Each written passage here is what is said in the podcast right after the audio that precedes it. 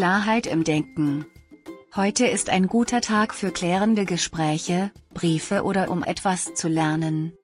Der Verstand steht dir wie ein treuer Diener zur Verfügung und scheint nur darauf zu warten, mit herausfordernden Aufgaben beauftragt zu werden.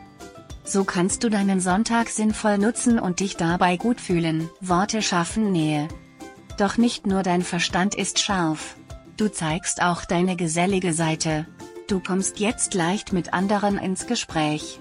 Deine Bereitschaft, Brücken zu schlagen und das Gemeinsame zu betonen, ist besonders hoch. Dadurch, dass du die richtigen Worte findest, trägst du wesentlich zu einem harmonischen Klima bei. In freundlicher Stimmung. Du bist gut gelaunt und besonders nett zu deinen Mitmenschen. Es ist dir einfach wichtig, dass alle sich wohlfühlen und freundlich miteinander umgehen. Außerdem siehst du das Beste im Menschen und schenkst gern Vertrauen.